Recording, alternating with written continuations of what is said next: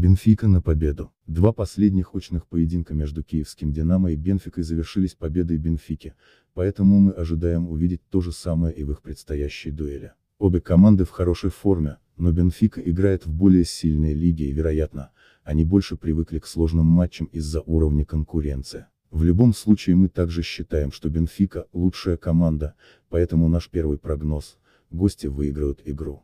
Тотал голов меньше 2,5. В обоих предыдущих двух поединках между этими командами Тотал забил меньше 2,5, поэтому мы ожидаем того же от их этой встречи. Кроме того, Бенфика пропустила всего один гол в двух поединках с ПСВ в отборочных матчах Лиги Чемпионов, так что, очевидно они знают, как играть на результат. Между тем киевская «Динамо» забивает много голов. Обе команды забьют. Нет, поскольку мы не ожидаем увидеть много голов в этой игре, мы также не ожидаем, что обе команды забьют в ней. В конце концов, такого не было в двух предыдущих встречах.